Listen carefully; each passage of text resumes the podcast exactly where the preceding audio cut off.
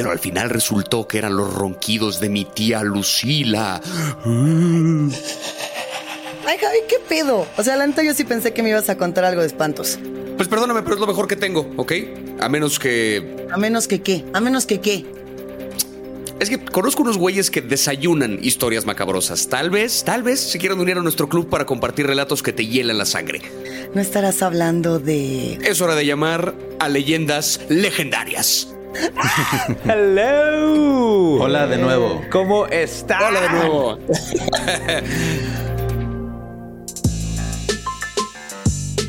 A ver, a ver, a Hemos ver. sido evocados y aquí estamos.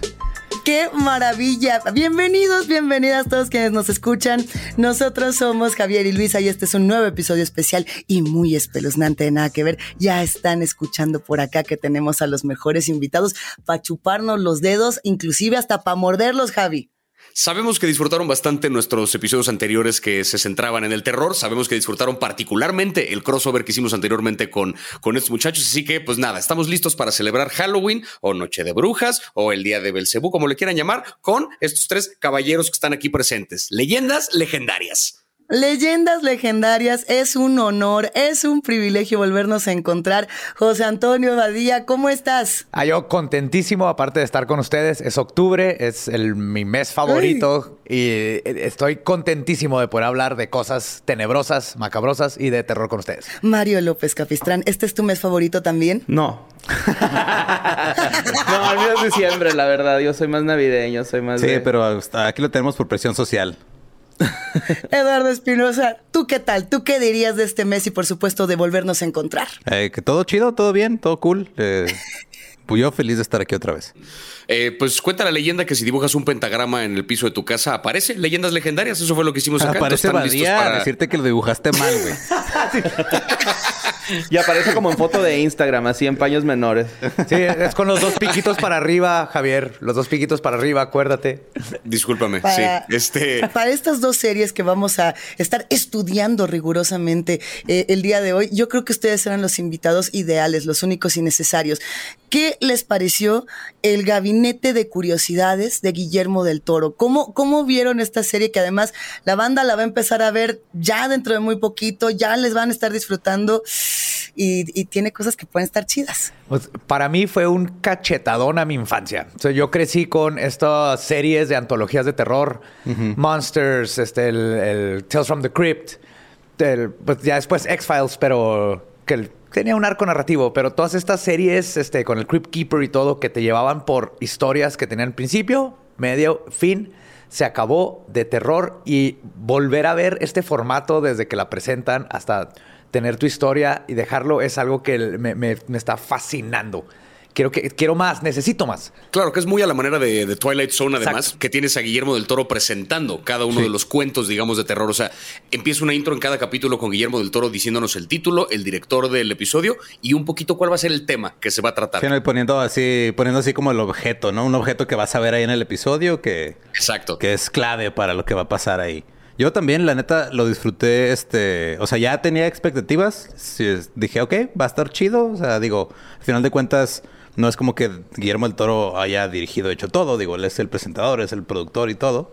Pero, este... Confié en su habilidad para... Sí, o sea, para escoger historias chidas y decir, vamos a presentar a estos directores que también han trabajado en otras cosas de terror haciendo algo tal vez un poquito diferente a lo que han hecho. Pero que a mí en lo personal, este, todos los episodios me gustaron, obviamente unos más que otros, pero me la pasé súper chingón, así de que, en- digo, son ocho episodios de una hora, en dos días me la acabé, este, en chinga, obviamente la empecé a ver después de medianoche, como es tradición, pero... Aparte es como el, sueño del toro, ¿no? Es, la hora marcada, pero con presupuesto y con nuevos efectos que existen en estos tiempos, pero se nota que es el mismo amor donde empezó Guillermo ahí en la hora marcada aquí en México, pero ahora llevado a, ahora yo soy el que puede hacer lo que, lo que yo quiera hacer. Que- y como decía ahorita este Lolo, que no necesariamente es el director de, de estas historias, o sea, no es él el creador de estos cuentos, pero un poco es él poniendo su nombre y el peso que tiene la figura Claro. de del toro en el mundo del cine y en el mundo del terror en particular, como para empujar el trabajo también de estos otros artistas, ¿no? Que luego eso está chido. Sí, que son, creo, los primeros dos son de él, creo. Sí, lo- los cuentos cortos eran dos de él, creo. Ajá, el primero, creo que era más el primero, ¿No güey, el de The? Viewing. Digo, Pero el de creo que el los dejarle no solo las historias a los demás, sino luego retomar historias de Lovecraft, por ejemplo. Y ponerlas en escena ya de una manera bien contada, porque es difícil encontrar buenas historias de Lovecraft en el sentido de cómo las cuentan. Y eh, para mí fueron las más que me fascinaron. Ahorita que llegamos a cuáles son sus favoritos y todo eso, hablamos más de eso. Pero poder ver a Lovecraft con Del Toro, creo que también fue algo así que hemos estado esperando sin saberlo. Yo, ah, después de ver a, a Guillermo del Toro como que presentando las historias una por una y todo, sí me imaginé así, este, ahora para Halloween, nomás ponerle un traje, un traje a Borre y ponerle canitas y ya. así, tenemos disfraz. Aparte, es- está bien bonito no verlo presentar, porque es alguien así bien bonito que inspira ternura, suavidad y luego es miedo. Sí. Guillermo del Toro tenía previamente este libro de Gabinete de Curiosidades. Yo estoy segura de que ustedes lo han de tener en su colección. Hecho y derecho, yo también lo ando buscando por aquí en mi librero. Es un libro que nos daba un antecedente de toda la colección, de todo el bagaje, de toda la admiración que tiene Guillermo del Toro por el terror y las cosas extrañas. La admiración por este weird fiction, por este mundo del extraño. ¿Dónde Lovecraft está? Por supuesto que está Ray Bradbury. A mí se me hizo ese primer referente, por ejemplo, ¿no? Con el show de terror de Ray Bradbury o con estos que también estaban mencionando. Pero yo no sé ustedes, yo, yo sentí algo que como que me impidió en un, en un primer momento entrar a la historia. A mí el primer episodio, el primerito, no fue mi consentido. O sea, yo hubiera por ahí hecho algún acomodo de rompecabezas distinto. Es el del murmullo. Sí, el de sí, esas aves de que van. Sí, o sea que a mí en lo personal se me hizo el episodio más bonito de, de todos. El, el más romántico. Ajá, Anda. sí. Es que Sí. creo que justo ese episodio encapsula lo que es el, el terror de fantasmas, el, el victoriano, el haunted, ¿no? Es- habla de una pareja y sus problemas dentro de un lugar que está embrujado, porque en inglés haunted puede ser algo personal o puede ser algo sobrenatural.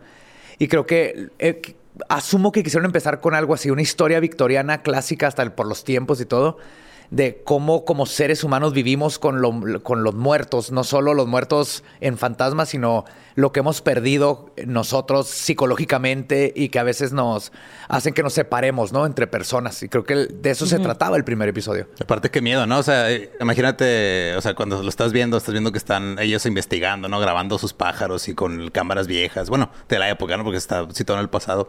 Que estés revisando lo que grabaste de audios de pájaros y de repente se escuche el niño ahí diciendo, tengo mucho frío. Es que pinche miedo, güey. Sí. sí, que aparte, y que pensando ahorita en esto que los personajes llegan a esta casa con un bagaje emocional particular que resuena directamente con el fantasma de la casa, ¿no? En este caso en específico es una mujer que desde el principio nos sugieren que perdieron un hijo y cuando llegan a la casa nos enteramos que en la casa hay una historia de un niño que murió, ¿no? Entonces es un poco el, también el cómo nosotros vemos el terror. Lo que realmente nos da miedo no es la parte, eh, la parte inexplicable, la parte que no tiene sentido como la realidad. Lo que resuena con nosotros en una historia de terror es lo que realmente me podría pasar a mí. Exactamente, y creo que ahí es donde pegan mucho las historias de fantasmas, porque es un reflejo directo. Estamos hablando de es otra persona que estuvo, o es alguien que yo conocí que estuvo, ¿no? A diferencia de lo que es el terror cósmico, Sí. por ejemplo, que es algo que está muy por encima de nosotros. Creo que fue una historia Claro. muy personal, asumo que por eso la pusieron al principio, pero que es un buen así como tentempié de relájate, disfruta, porque vienen muchísimas historias de absolutamente todo. Oye, Sí, pero está ya- chido lo que, lo que dice Lolo de la, de la cámara, ¿no? Porque pues eran cámaras de cinta, se podría decir. Sí, De ajá. film. Y, es- y esa es la tecnología con la que se pueden agarrar psicofonías, ¿no? Sí, eso es lo chido, o sea, como- como el- No sé si fue intencional, pero queda Sí, chido. digo, pues el, el- el- el- el- el aparato de audio que usaba, ¿no? Que grababan cinta y todo eso, pues yo creo que obviamente... Digo, es que el- el- algo que nos pasa o que hemos platicado de otras cosas de terror es de que ya está como que cada vez más difícil situar este historias de terror entre más tecnología hay disponible. Entonces, entonces como que Los irse al malditos celulares. ¿no? Ajá, o sea, pues, situar estas... Mataron al este, slasher. Sí, pues, situar a estas historias en otras épocas usando equipo viejo y todo que... Que pues de- la neta sí como que te da, te da miedito el decir, ah, güey, yo estaba ahí bien a gusto escuchando a, a los pájaros que estaban A ahí. José José, ¿no? y de repente se escuchó ahí algo. De repente se escucha y dame una cuba. Sí. Pero justo le están diciendo, a ver, aquí hay un montón de momentos, ¿no? Que eso también está bien chido. Hay distintas temporalidades, hay personajes muy contrastados. Ya vamos con los episodios favoritos. Ahora sí que de un buen vez, ¿quién nos dice cuál es su consentido? Híjole, mi, favorito fue el de la autopsia, el segundo. El segundo. El segundo. Sí. El segundo está chidísimo. Yo hubiera empezado con el segundo, pero ya, pero ¿por qué? ¿Por qué cuentan? Es que siento que, o sea, se pone, digo, empieza como, me gustó que está narrado hasta un cierto punto. O sea, que llega, el- estás escuchando tú la historia que le está contando el policía al, al forense que llega. Y el policía no sabe qué está pasando, ¿no? Y le dice, güey, es que esto es algo que no entiendo, no sé qué pasó. Hubo esta explosión en la mina, este güey metió una bomba, no sabemos qué pedo. Y luego ya empiezas tú a descubrir la otra parte de la historia con este, el, pues, del alienígena que vino en, que no era una bomba, que era una besita. Y luego ya cuando está la parte de la autopsia en sí, a mí lo que se me hizo muy chingón fue este, cómo es una, literal, es una batalla de intelecto que termina con literal el doctor perdiendo la vida para ganarle al invasor. Esa parte fue la que se me hizo muy chingón. Todo el diálogo que hay Así la tranquilidad con la que este güey, o sea, digo, primero se levanta y tú piensas, ah, es un zombie, y lo resulta, no, güey, es un pinche alien dentro del cuerpo de un cabrón que está alimentándose de otros seres humanos. Y le habla bien así, bien tranquilo, doctor. Elocuente. Sí, súper elocuente. Creo que eso da más miedo, ¿no? Que no era así como que, ah", era de, hola, ¿cómo estás? Lo que va a pasar es lo siguiente. Déjame te explico. Claro, porque el alien no es ningún pendejo. O sea, se puede perfectamente hablar con él. Entonces, es un ser racional. Qué miedo que esto lo está haciendo conscientemente. Y creo que lo sientes, ¿no? Porque el, mismo Alien dice eso de que tenemos miles y miles de años evolucionando. Ya sabemos qué necesitamos y qué no fisiológicamente. Y claro que intelectualmente estamos bien cabrones, mucho más que ustedes. Pero ahí es donde entra este pedacito de, jaja, no has probado contra un ser humano, Somos tenaces.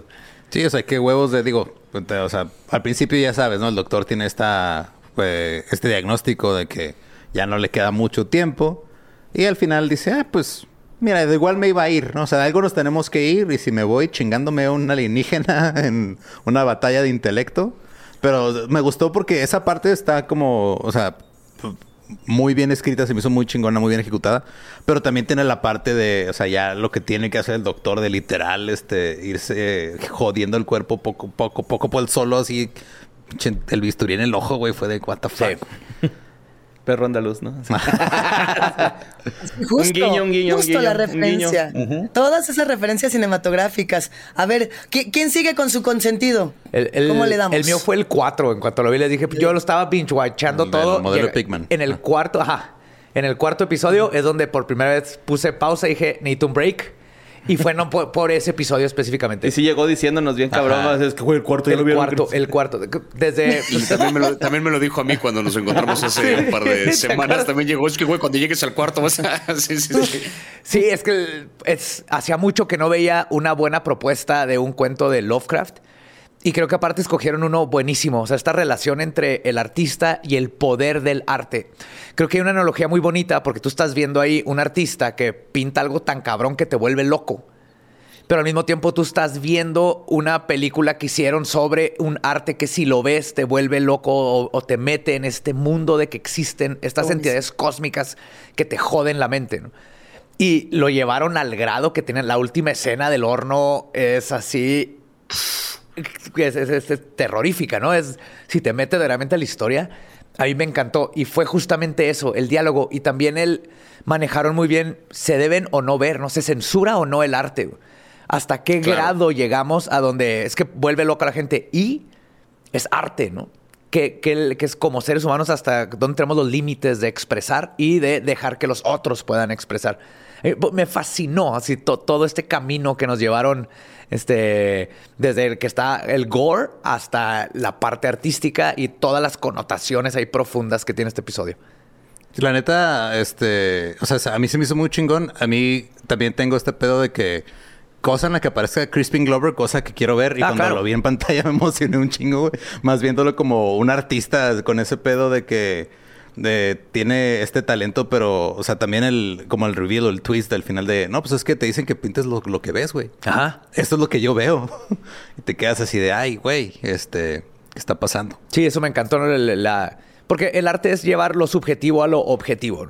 Ajá, dirían que se, llevó a Lovecraft, por ejemplo, que le ganó al relato de Lovecraft, que le gana la estética Lovecraftiana. Totalmente. Lovecraft, la verdad, la verdad, si lo lees, es muchas veces muy aburrido.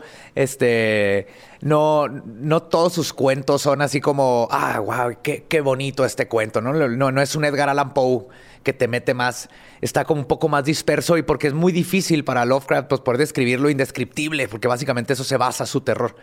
Entonces creo que es lo que pasa a la hora de pasarlo a lo visual, cómo describes lo indescriptible, pero ahora lo enseñas. Y aquí lo hicieron hermoso. Y lo que más me gustó fue el Molgorth thingy que sale del pozo, que es exactamente como lo describe Lovecraft. Entonces, tu primera, tú te esperas algo más CGI con tentáculos y, y no, es esta cosa medio este, aterrizada, ¿no? Pero así lo describía Lovecraft. Ya cuando lo ves dices, es que eso es algo que me puedo topar en un pinche cementerio. Creo que al aterrizar el diseño en esa parte tú dices, lo hace un poquito más terrorífico. Ya cuando lo piensas dices, güey, qué miedo que me salga una de esas cosas en mi sótano. Pues digo, que te salga donde sea. la Sí. neta. Eso y también, también quien tiene un pinche pozo en su sótano. O sea, como que un poquito se lo buscó, ¿no? De tener esa. Por andarle jugando al modernillo, ¿no? Acá. Eh, pues sí. Sí, hay un problema grande con los sótanos. Eh, por, por acá teníamos esa duda de si tuvieran que tomar una historia, ¿no? De, de todas las que les ha tocado vivir en leyendas legendarias, de todo lo que ha pasado, inclusive con ustedes mismos dentro del podcast, ¿cuál de estas entraría en, en- en Gabinete de Curiosidades? Que dijeran, "No, señor del Toro, le tenemos esta propuesta, nos pasó esto y lo queremos hacer un los episodio. tres vamos a opinar lo mismo y Lolo te va a decir exactamente cuál es. Sí, una vez que fuimos a una casa donde hubo un incendio que este, se llevó a tres personas y fuimos a hacer una investigación paranormal ahí. Y sí, Ustedes tres. Sí, nosotros Sí. tres. Y sí, este. O sea, tres personas, tres personas. Va, Sí. chido, ok. O sea, ya desde ahí es como, y luego cada quien le tocó como que eh, nos dividimos, ¿no? Y pues en el patio, pues este, en uno de los pasillos fue donde pasó la explosión, explotó un boiler porque estaban ahí, este, tenían, estaban reparando un, un- un tanque de gasolina de un, de un auto. Limpiando, Ajá, entre sí. comillas, ¿no? Están limpiando para ponerle cosas adentro. Ajá. Ajá. Cruzarlos por la frontera, Ciudad Juárez. Sí. Entonces, este, se prendió el piloto y explotó y pues se llevó a los tres, ¿no? Entonces, estamos nosotros ahí y pues siempre hacemos las mismas cosas que siempre nos ha hecho Badía, ok, vamos a, este, a tratar de hacer esto lo más eh, lógico Científico. posible. Científico, Pero ajá. cuando de repente estás ahí y se empieza a mover una lámpara de la nada, güey, pues como que sí te da miedo. En la puerta Sí. puedes ver la mano de uno de los que se quemó, trató de salir y en el barniz de la puerta están las huellas digitales. Eso. Ay. eso. Todavía, entonces desde ahí ver lo que sucedió y luego estar ahí la experiencia y lo, que te cuenta la gente que pasa en esa casa. O sea, aunque no te haya pasado nada, nomás el ambiente de saber lo que sucedió en donde estás. Otro alcanzó a llegar al baño y se murió en la regadera tratando de apagarse. Y aparte la, la vibra que tenía la casa, porque también nos contaron, aparte de esa historia, de que una, en una ocasión una persona que de estas que tienen como, eh, son muy sensibles a este tipo de cosas, logró ver unas sombras y le dijo a la persona, güey, en tu patio tienes a una persona enterrada. Y después llegó fiscalía diciendo así como que, güey, hay sospechas de que tienes a alguien enterrado acá en tu patio. Y como tenía tapado, ¿no? Con, como con, con, con tenía piso. piso. Él le dijo a la fiscalía, sí, pues pasen. Y dijeron, ok, volvemos. Y nunca volvieron a escarbar. Pero Sí, fue porque esa la- gran o sea, coincidencia. obviamente la, digo, la casa, pues él la compró ya así, ¿no? O sea, y ya, ya después de lo que De había pasado todo esto. Ajá, sí. Muy Por- barata, ¿no? ajá, muy barata por el incidente. ¿Por qué estará tan Claro. barata la casa? Y yo la manera en la que contaría la historia, si nos dijeran cómo está, sería justo como que intercalando entre el... Que se vea la representación de la historia, o sea, entre- entrecortada con nosotros al mismo tiempo enterándonos de qué fue lo que pasó, ¿no? O sea, sí, como- y que vayas viendo hacia atrás hasta que el- se acabe en donde prende el piloto. Y que volvemos un poquito al primer episodio de este pedo, que es la pareja que llega a la casa donde ya ocurrió algo y estamos viendo cómo a ella le ocurre un poquito algo que hace eco con la tragedia que vivió esta otra pareja que vivía antes en ese lugar. O sea, Sí, porque de hecho... Se escuchaste todo esto. ¿verdad, Guillermo del Toro? Si tomaste nota, Sí, por listo, favor. gracias. Porque incluso este a, a mí, que soy el más escéptico, fue al que creo que me pasó lo más raro, güey. De que nos dijeron, ah, en este cuarto una vez un amigo se quedó a dormir y este se, o sea, sintió que le dejaron las cobijas y de plano lo, ajá, lo tiraron de la cama con todo y cobija. Estaba increíblemente ebrio, crudo todavía y aún así se fue de la casa. Dijo, yo no me voy a quedar a dormir aquí y se fue así de ma- en la madrugada. No, para que vean el grado de susto que traía. güey. Entonces ya me tocó a mí quedarme en ese cuarto, porque siempre hacemos lo de quedarnos ahí como 10, 15 minutos cada quien a solas, Ajá. eh, con un detector este, electromagnético y ciertas cosas.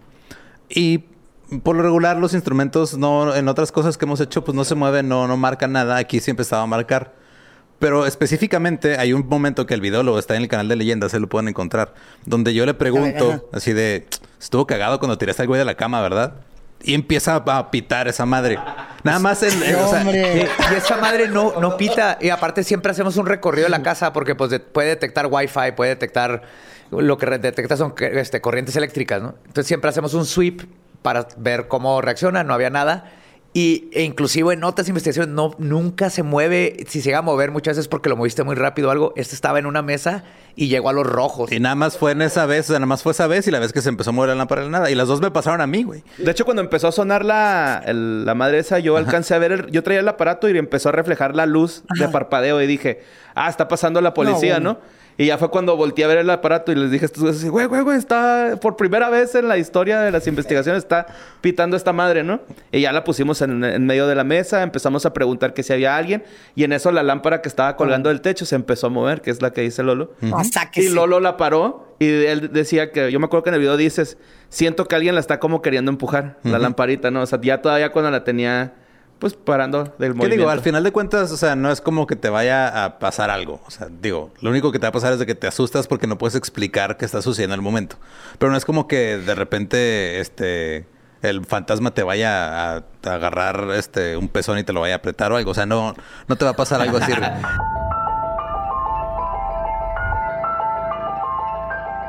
A ver, esta sirve como cierre perfecto, esta historia que nos acaban de contar como una especie de puente, porque yo diría que esto que acaban de platicar pertenecería más al universo de Mike Flanagan con la siguiente serie. O sea, porque también podría ser un episodio de The Midnight Club, o no.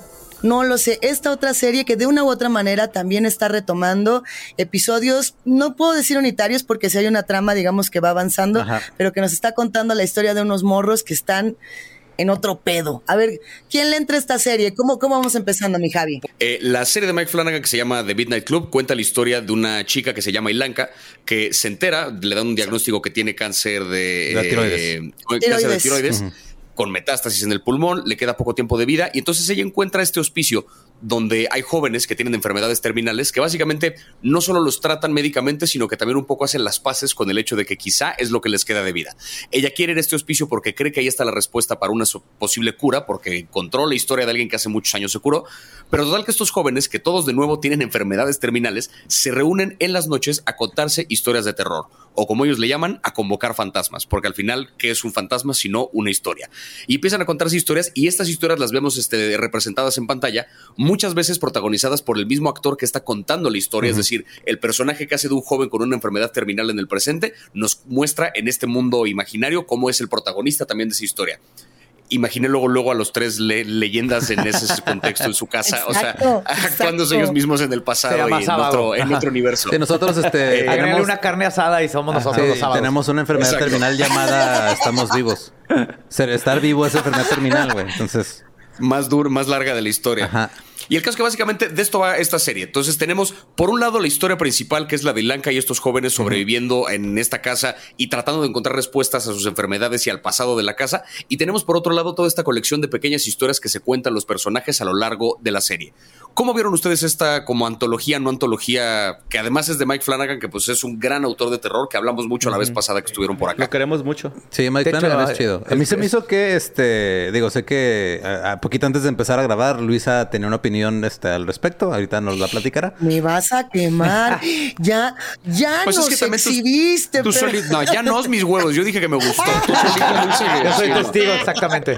Pero Sí, no, no, no, espérame tantito. Ahorita llegamos al, al Con comentario. mi, con mi Flanagan nadie se mete, ¿eh? a mí se me hace que es. No puede hacer este, nada malo. Yo lo sentí como una, o sea, eh, sí tiene los elementos de Flanagan, pero obviamente al ser una serie de que protagoniza a adolescentes, o bueno, gente, bueno, adolescentes entre comillas, porque todos están en, todos los sectores tienen 20 22 años, Pero 24, está, algo así. pero está dirigida a adolescentes Pero adultos. está dirigida a- al público de young adults. Entonces ya desde ahí es como que lo que hace Flanagan, pero un poquito diluido. Pero al mismo Sí. tiempo, yo me, o sea, a mí lo que me, me- me trajo muchísimos recuerdos es de que cuando yo me quedaba en la noche maratoneando Le temes a la oscuridad de Nickelodeon, o sea, me dio ese mismo feeling, pero ya con este, como que llevado a otro nivel. O sea, porque digo, en Le temes a la oscuridad no pasaba nada. O sea, yo ni me acuerdo de los. Nomás se juntaban literal, tenían su club de la medianoche y se ponían a, a hacer sus historias. Pero no, o sea, a los personajes en sí no les pasaba nada. Nada más están eh, cortando entre. Ah, estamos alrededor de la fogata contando la historia. Y eh, aquí siento que lo que le agrega, por la razón por la que a mí me gustó, es porque le agrega esta, esta historia, esta narrativa que digo, está muy pesada. O sea, la neta, eh, al, al principio, los primeros, la- el primer episodio, la primera media hora, cuando estás viendo todo el diagnóstico de la chava y cómo conoce a los demás y todo. Sí te, sí te pones en un mood como que, güey, verga, esto está bien triste, pero al mismo tiempo, Sí. como ellos aceptaron de que, güey, o sea, ¿cómo me vas a asustar? Si ya me dieron la peor noticia de mi vida, me voy a morir y tenía, según yo tenía futuro, eso fue lo que me gustó. O sea, esa es la parte que yo digo, ok, Flanagan tomó un concepto que en su época, así como tipo le temes a la oscuridad, Los o Goosebumps. Goosebumps o todo eso, no tenía absolutamente nada de involucramiento emocional con los protagonistas, le metió esa capa. Y aparte le mete la capa de la historia de, del- de la casa donde están. Eso se- fue lo que la razón por la que, Que me es, gustó. es algo que en lo que es maestro, ¿no? Flanagan. ¿no? Flanagan Sí. no, lo no va a poder hacer una película en donde no te meta el elemento humano a un grado en donde te dé miedo o no la película. Puedes empatizar con absolutamente todos sus personajes. Esta sentencia de muerte que tienen todos estos jóvenes, pues que hay eso, que hay más terrorífico que eso, ¿no? O sea, que hay más, que hay más devastador y más, eh, más eh, que te pueda asustar más que el saber que ya te vas a morir. Ante esa circunstancia, que estos morros se enfrenten a una situación terrorífica, pues también le da como otro tono porque es un ¿qué hace falta para que estos güeyes se asusten? Ajá. Entonces, como que también hay un, hay un puente ahí en medio que son ellos como protegiéndonos a nosotros del terror de la casa y que además aprovechan todas estas historias cortas para burlarse también mucho de cómo opera el género de terror. Exacto. Apenas en el primer episodio que están contando una historia, eh, cuando la protagonista como que se cuela al club de la medianoche, hay una que está terminando un cuento que empezó aparentemente hace varias sesiones y empieza, eh, está narrando que hay un güey caminando por la calle y que no reconoce las casas y de repente, ¡ay! sale de repente una, una morra y como que lo asusta de un lado. Interrumpen y regresamos a estos güeyes y uno dice, cualquiera puede asustarte así de golpe, eso no es terror, eso lo puede hacer. Ajá. Eso es Flanagan. Ese Sí. es Flanagan hablando a través del guion diciendo, güey, esto no es terror. Yo en la de Oculus de Flanagan, ¿no? Es genial cómo justamente hace eso. El, ¿Qué haría la gente de de veras en, estas situaciones? O sea, en Oculus eh, dices, tengo esto paranormal, ¿qué voy a hacer? Lo voy a grabar. Lo primero que voy a hacer es documentar todo. No estoy loco, quiero que la gente lo vea. Y Flanagan siempre lleva esa parte lógica a, lo ilógico o a lo paranormal y todo. Es cómo reaccionaría una persona de a de veras ante esta situación. Aparte siento que, o sea, digo, en el primer episodio justo con esa historia como que te, te plantean todo el tono de la serie en sí, porque te plantean este que Ilanka tiene, aun cuando tiene su sentencia de muerte, también al mismo tiempo tiene esta ilusión de, hubo aquí alguien que se salvó de esto y por eso quiero ir ahí, porque tal vez ahí está, este, o sea, como ya desde ahí te Exacto. plantean ese arco narrativo, te plantean el rollo de cómo funciona el Midnight Club y al mismo tiempo todos los personajes están súper bien definidos desde el primer episodio. O sea, todos los personajes este, que participan en el club, o sea, todo, todo está como que muy, muy bien. O sea, así es de ya del primer episodio en adelante, ya es de. O sea, le vas a entender porque le vas a entender. Si no, es porque no estás poniendo atención. A diferencia, siento que pasa en algunos. Digo, tal vez regresando un poquito al, al de Guillermo el Toro. Hay algunas, por ejemplo, la historia de en la que sale Rupert Grint, en la de la bruja, que a, a- a mí me gustó esa porque hace lo contrario, te va explicando sobre la marcha y tú vas entendiendo al mismo tiempo que el personaje. Entonces, como que Claro. son dos maneras diferentes de contar una, una historia. Y como esta, la de Midnight Club, sí tiene este, varios, varios arcos, varias tramas. eh, siento que sí está bien ejecutada, pero al mismo tiempo, pues sí, o sea, es Flanagan para adolescentes. Ajá. A, a la par de esta historia también nos está contando desde el primer episodio, ya nos deja ver que va a haber un tema que no sabemos si va a ser satánico, si va a ser de algún tipo de secta, si algún tipo de cosa que se empieza a ver en pequeños flashes. Sí, claro, ¿no? Los, las pequeñas visiones, el, el pentagrama abajo de la cama, todo ese tipo de cosas. Ahí hay algo que también se va a dar y que va a estar chido. Mi, mi única queja con esto, y no es queja, uno no se puede quejar de nada de lo que hace No, tú Flanagan al quéjate, final del día. Tienes, estás en tu derecho de, estás en tu derecho de equivocarte, Luisa. Adelante. Sí, escuchen y me dicen, escuchen y me dicen, a ver, esta también está basada en una novela. Esta serie está basada en la novela de Christopher Pike y viene mucho en esta relación, por ejemplo, con Fear Street, de la cual estuvimos hablando en ocasiones anteriores, que está inspirada en los cuentos de R.L. Stein. Y así tenemos, como decían, Le temes a la oscuridad, que además tuvo un reboot donde ya se cuentan las subtramas de los personajes que se acercan a, contar estas historias en el Club de la Medianoche. Y así tenemos un montón de morrillos que de una otra manera inclusive hasta se suman a la tradición ya los de Stranger Things, ¿no? Que queramos o no, también tiene esta onda de clan Claro. de morros, les, posa- les pasan cosas sobrenaturales. Eh, o, o- o sea, tenemos ya Super 8, mucho- muchos espacios de jóvenes. Eso nos encanta y mientras más tengamos mejor. No manches, la sociedad de los poetas muertos, güey. Esa madre. Ese sí era miedo, güey. Juntarse en esa pinche cueva, Esa ¿qué, daría más güey? miedo. O que Captain un Captain, güey. Ajá, sí. Pero ustedes díganme, ¿ustedes sienten que Flanagan, su sumó un elemento distinto a ese tipo de narrativas de jóvenes? O sea, dejó un sello impreso que hubiera sido distinto al de otro tipo de, de relatos. Pienso que sí, pero también después de haber visto Midnight Mass o de haber visto los sustos que de pronto nos dejaba con Hill House, yo necesitaba ese susto que me hiciera gritar y apagar la tele, como en aquel episodio legendario. Sí, no, pero te tengo una mala noticia, Luisa. Tú no eres el target market. Ya sé, pero ¿por qué eres así conmigo? ¿Qué me quieres Sí, decir? pero no nomás, no nomás eso, sospechando, Creo que esto funciona muy bien para estas dos series. O sea, yo, yo ahorita yo estoy esperando a tener el tiempo de ponerme a ver Midnight Club con mi hija de 12 años porque sé que le va a gustar. Porque, o sea, digo, eh, sé que si yo hubiera visto eso a esa edad, hubiera dicho, no, eso está bien chido y eso me hubiera adentrado. O sea, ya de ahí es de, ok, ya vimos, digo, mi, mi, mi plan es, ok, ya vimos este, este pedo, ahora vamos a ver Hill House y luego vamos a ver Midnight Mass y ahí nos vamos. O sea, como que si nos vamos Ajá. por lo que ha hecho Flanagan, como que ese, ese sería... O sea, porque honestamente digo, o sea, está, es como la sección de libros de, en, en- en cualquier librería que es terror de Young Adults, ¿no? Donde salieron todas las historias de vampiros de hace 10 años que se hicieron series y películas. O sea, siento que es lo mismo. Pero también hay algo que hace Flanagan que a mí se me hace súper importante para estos tiempos. Estamos, especialmente en México, Sí. súper mal educados en el terror. Los mexicanos Sí. tienden a decir si les gustó o no una película de terror, si está bueno o no, por cuántas veces los asustaron. Literalmente de que fue de ¡ah! No de que verdaderamente estuvieran Ajá. metidos en una historia eh, y que es más un sentimiento de de este sentirte solo o empatizar con los personajes o que te regrese a tu niñez. Por ejemplo, Hill House, el, Refuto. el bastón que va pegando, esas cositas, el verdaderamente Uf. meterte y dejarte llevar por una historia, no necesitas el jump scare, no necesitas el, estas cosas. Entonces, mucha gente no, no es tan mal, pero eso es lo que buscan. Entonces, Flanagan, yo lo he visto que lo que ha hecho en sus películas a, a veces juega con las dos, pero creo que fue la gran diferencia entre Bly Manor y Hill House. Hill House, muchos dijeron, ah, bien padre, porque tuvieron sus sustillos, ¿no? Bly Manor casi no tiene esos sustos y no les gustó cuando es mucho más profunda la historia de entre las personas y el, el- el sentimiento Es que- de- del terror íntimo en esa. Sí, siento que es lo que dice poquito Lolo de, de que humanizas bien cabrón a los, a, a lo- a las- a los personajes, ¿no? Por ejemplo, a mí en Midnight Mass lo que más me asustó, güey, fue el final de la Mataperros, güey. O sea, cuando empieza a escarbar la arena, fue ahí como de que, ah, cabrón, sí es cierto, güey. ¿Qué chingados haces ante lo inevitable, güey? Deja tú, ¿dónde Ya. está tu hipocresía, no? Muy chida y todo. sí, y también, yo me además, quiero ir al cielo, pero a la hora que te Sí, pero- confrontas con tu Dios, entonces sí le tienes exacto, miedo. punto y aparte, pero, o sea, la neta, sí, yo sí fue ahí donde dije, güey, sí es cierto, ¿qué chingados haces ante ya?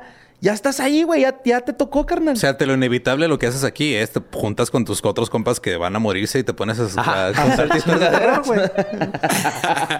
Es Perdón, que, es que perdón, justo, Luis. o sea, yo pensaba, por ejemplo, Blind Manor, eh, justamente inspirada en, en la otra vuelta de tuerca, Ajá. o también basada, basada en una novela, sí construye una atmósfera bien profunda. Y ese es, ese es lo único que yo digo. No sé si, si tengo esa misma atmósfera y esa misma como hilo narrativo en, en Midnight Club, pero la neta es que sí está bien chida. Y ya diciendo que no soy el target, me voy a ir a Sí. llorar al Sí, rincón. es Yo por el puedo, target. sumando ahorita un poquito a lo que a lo que estaba diciendo ahorita Badía con respecto a cómo Sí. de repente estamos mal educados en el terror. No sé si es solamente una cuestión de, de México, pero sí es cierto que es muy común este comentario de es que no, no es bueno, no es, ni siquiera es no me gustó porque no me asustó varias veces. Es eso no es terror porque no me dio miedo.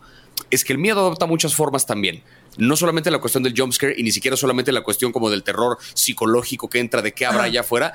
A mí la idea de ver estos morros que tienen 18 años y decir, verga, le quedan seis meses de vida, no me están asustando, no es realmente un terror psicológico de algo que me esté pasando a mí, pero si yo conociera, o sea, como que metiéndome un poquito en la situación de esta serie, yo veo como a los adultos que no tienen enfermedades terminales, cómo tratan de hablarles. Sí. Me da miedo, entre comillas, esa situación. El decir, ¿cómo le hablo a alguien que tiene una situación tan imposiblemente lejana a mí, que claramente no me identifico y que sabe que no lo entiendo?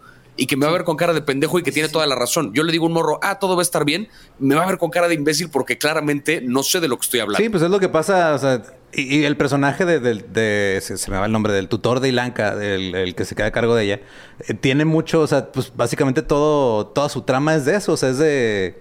Exacto. Y él, y él siente, o sea, a mí lo que más me, me, como que me hizo sentir, pues no, no miedo, sino como que, pues, no sé, me sentí muy, me hizo sentir mal el tratar de verlo a él, eh, tratando de llegar a, a entender el hecho de que él no, él no falló. O sea, que como que él tiene esta idea de que es que, o sea, estás enferma, te vas a morir, que hice mal yo. Y él le dice, güey, es que, o sea, pues tú no hiciste, tú lo hiciste todo bien. Eso está fuera de tu control.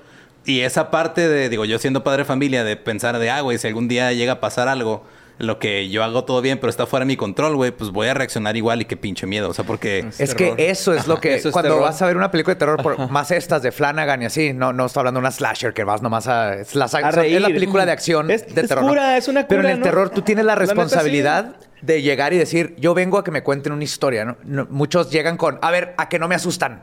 Y cuando no lo asustan, dicen, eh, ¿eso qué? Entonces, en- justo en estas películas, desde El Gabinete a, a este, a Midnight Mass, es, es esa de métete a la historia, encuentra esas partes donde tú empatizas, encontrar ese lugar en donde tú, en- tú existes en ese mundo. Sí, te pones en esos Y es zapatos. lo que verdaderamente el ponerte en los zapatos es de donde viene ese terror, esa esencia humana en la Claro. que todos le tenemos miedo a algo. En algún punto hemos estado en la oscuridad, ¿no? Ya sea por la enfermedad o literal, en un- una cabaña en medio de la Sierra Tarahumara con pasos alrededor de ti. Los dos son igual de terroríficos.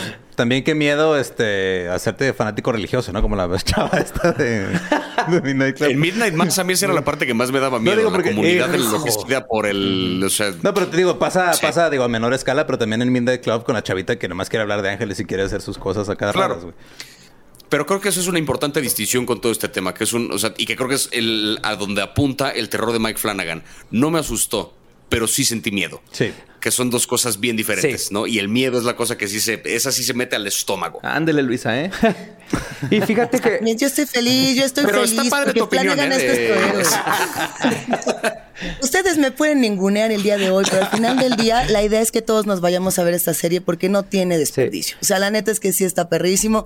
Y sumar con esto que está Gabinete de Curiosidades de Del Toro es un doble combo para pasar un octubre sabroso. Yo no recuerdo si, si está en Netflix la de Historias de Terror para contar en la oscuridad, que es de Guillermo del Toro y que también es de Morrillos. Sí. ¿Recuerdan Ajá. esta? sí, esa nos tocó ir a verla aquí en el cine. Es en el cine, ¿no? Es- Sí, esa fue la que, de hecho, este, por, por ahí tuvimos, Esos, tuvimos esos la dibujos de- me, me traumaron de niño. Yo tendría como 6, 7 años cuando salieron esos libros y yo me acuerdo y ver los dibujos salir en mi cara, igual cachetada a mi niñez de ¡Hola, ma-".